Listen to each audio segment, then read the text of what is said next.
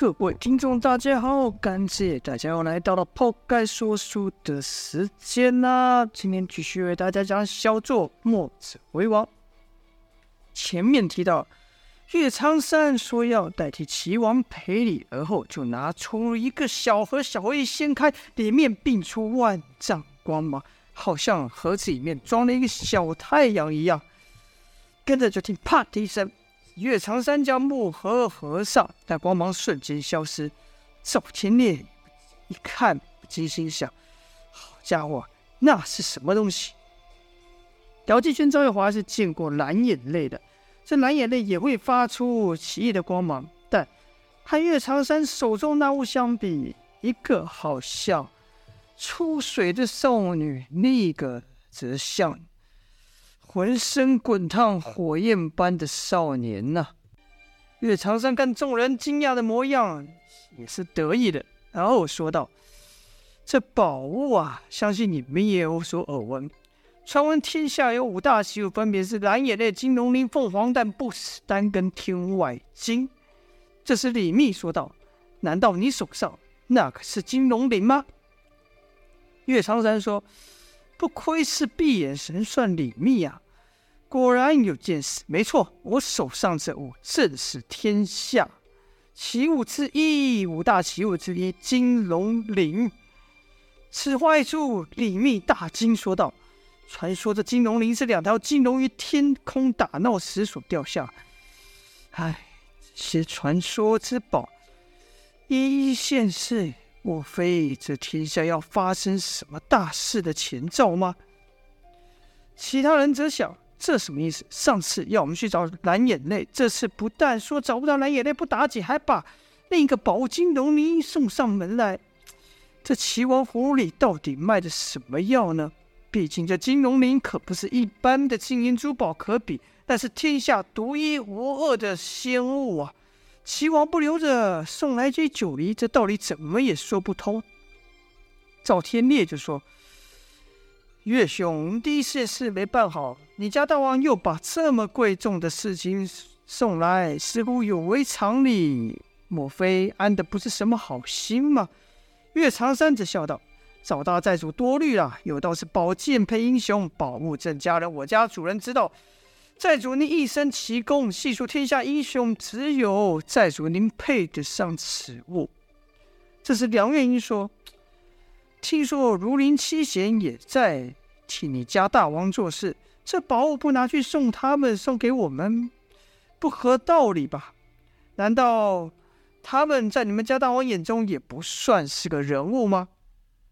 岳莎莎听后朗声大笑，说道：“当今天下百家争鸣，诸侯争雄。”儒家能在这乱世中建立起自己的名声，门下弟子成千上万，足可和墨家相提。儒门七贤又是其中的佼佼者，自然是英雄。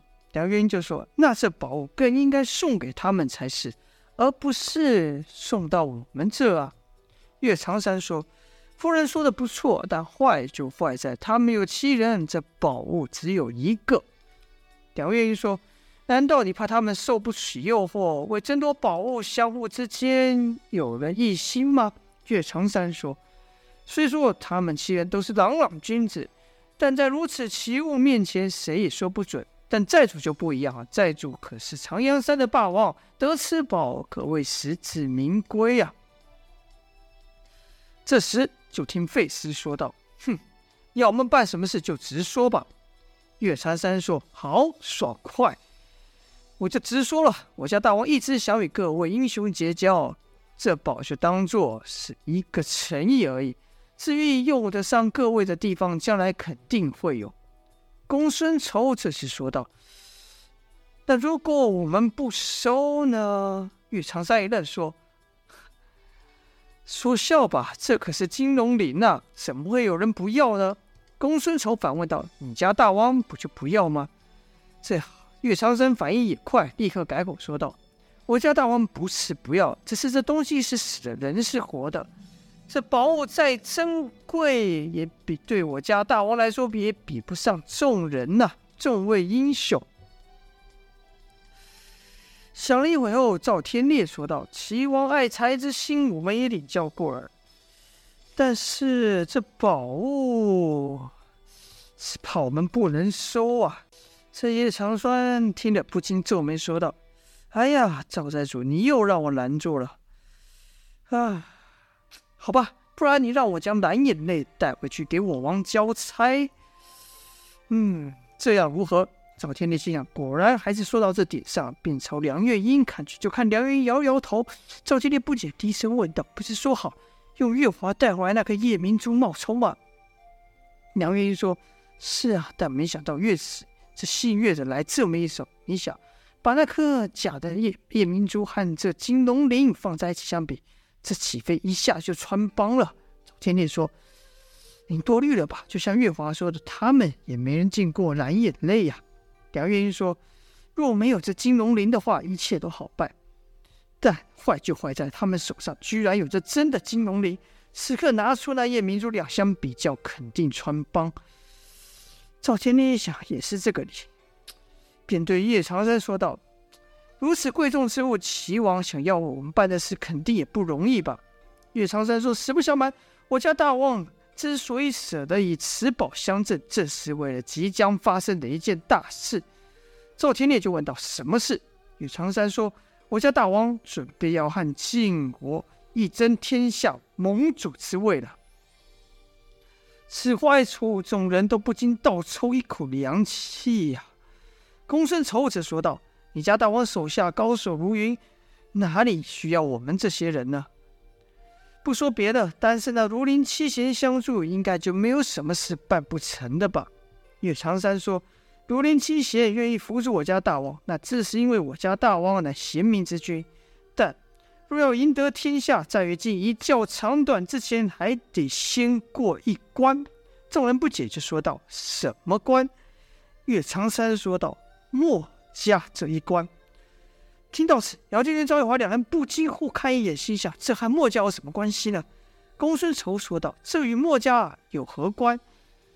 岳长山说：“墨家势力庞大，弟子遍布天下，是个足以和儒家抗衡的势力。”公孙仇说：“确实如此，但没听说墨家有意要争夺天下啊。”岳苍山说：“哼，这世上最虚伪的就是他们了。”听到此，姚建轩忍不住了，因为在他心中，墨家人个个都是英雄啊，哪容得这姓岳的出言污蔑？便站出来说道：“你胡说什么？”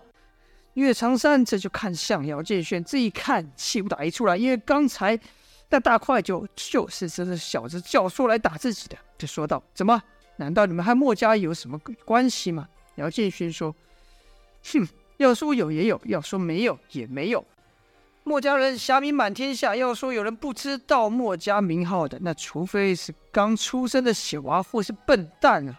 我自然也听过墨家的大名，说这算不算有渊源呢？再说墨家侠义满天下，墨家子弟个个都是英雄好汉，难道你没听过千金易得，一将难求，得一墨者胜过十个千人将吗？岳长山说道：“那又如何？”苗建轩续道。墨家人都是光明磊落的好汉英雄，虽没说自己是君子，但可比那些整天把君子挂在口中，说自己是君子的人要正派多了。岳长山这时插口说道：“哼，小子，你还挺会说，那我也看你说说。你可知道一山不容二虎，儒墨两家势必早有一战。”姚建轩说：“那就奇怪了，你家大王有儒家相助，自己去和那。”晋王争天下就是，和墨家有什么关系？就我所知，墨家人的心里只有老百姓，并不忠于任何一个王。岳长山听后放声大笑，说道：“哼，不怪你呀，看不清真相的不知你而已。好多人也被他给骗了，这就是我说墨家虚伪的原因呢。”姚建勋说道：“你开口闭口说墨家虚伪，你倒是说出个道理来。”岳长山说：“好啊。”那我就在各位面前，你说说，你可是墨家主张什么？姚建勋说：“明知故问，说尽是废话。”岳长山自己就接道：“兼爱非攻。”哎，墨家人口号喊得漂亮，可，而且哪里有仗就派弟子去守城，这话我没说错吧？姚建勋说：“还在说废话。”我说：“你呀、啊，有话快说，有屁快放。”岳长山瞪又瞪了姚建勋一眼，而后转头对其他人说道：“只战非攻，说白了就是维持现状，让万事持续，乱世持续。那当中得利的人是谁呢？”姚建勋立刻说道：“自然是老百姓了、啊。”岳长山说：“错错错错错，大错特错！得利的人不是老百姓，而是晋王啊！”姚建勋骂道：“胡说八道，信口胡说！”岳长山则说：“要让一头老虎不去捕食，可能吗？那只会饿死那头老虎。强者生，弱者亡，这就是世道。”乱世之所以是乱世，就是因为各自为王，没有一统，所以才会天下战乱不休。就像以前的长阳山一样，大小势力盘踞，彼此斗争，直到赵大寨主凭着绝世武功扫荡群豪，把这些大大小小势力统一一块，创立九黎大寨，这才有了秩序，百姓也才能够安居乐业。难道我说的不对吗？岳长山说的话是事实，在场众人还真没一人能反驳了。那难道岳长山送这金龙离来就为了说这个吗？啊，本章的剧情先说到这边了。岳沙山到底葫芦里卖什么药呢？要待下回分晓了。以上感谢各位的收听，今天先说到这，下播。